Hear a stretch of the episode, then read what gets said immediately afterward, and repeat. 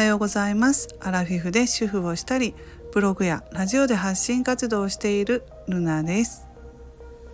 スタイフの新機能で予約投稿っていうのができてねあの便利だなと思って昨日の朝も予約投稿をしていたんですけれども全然ね予約した時間に配信されてなくってちょっと焦って確かめたら曜日を間違っていましたあのおっちょこちょいもいいところであの1月18日火曜日ってね昨日その予約にしていて間違ってたんで今回はちゃんとねあの曜日を間違えないように投稿したいと思いますけどねこんな間違いする人なかなかいないんじゃないでしょうか。えー、それとねインスタグラムなんですけど私はあのインスタグラムが苦手でして、えー、あんまり使い方がわからないのでね。あのでもでも年末に鳥のフクロウフクロウっていますよね鳥。その2匹ねフクロウがペットショップでねいましてすごい可愛いなと思ってスマホで動画を撮影したんですよ。それをインスタグラムの動画にして投稿していたらリールリールっていうんですか？それに自然になっていて最近ねインスタグラムを開けたら上の方のハートマークがもう90何何っていう数字が出ていて私なんかあの違反でもしておかしいことしたかなと思ってねハートのところをしたらまあ、それがそのフクロウの動画がねたくさんの人が見てくれていたっていうのでほとんどの方が外国人の方だったんですね。うん、でこれ一体どこから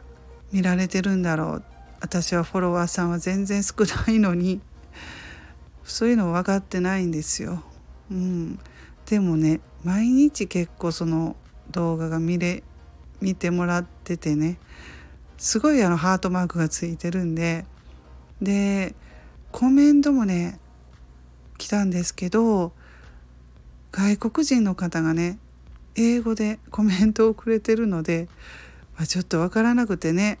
どういうふうなことを書いているのか娘に訳してもらってまあ聞いたんですけど、まあ、娘も、うん、ちょっとねよくわからないその英語の意味がわからないんじゃなくてそのコメントをしてくれてる人の意図がわからないようなコメントだとか何とか言ってたんですけれども、うん、ちょっとね あの返事はできないですね。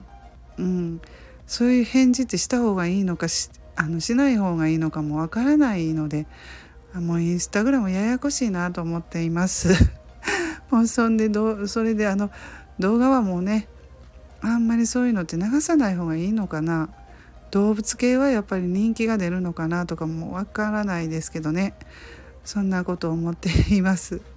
うん、あの英語でコメントはもう返せないしなんかねそのマーク？絵文字で何何て言ったらいいんだろう。その指をこう下にしてるダメみたいな。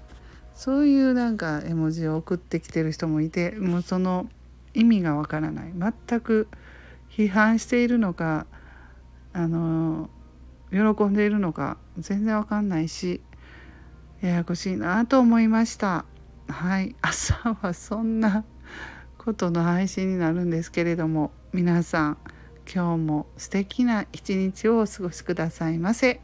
ルナの独り言ラジオルナでした。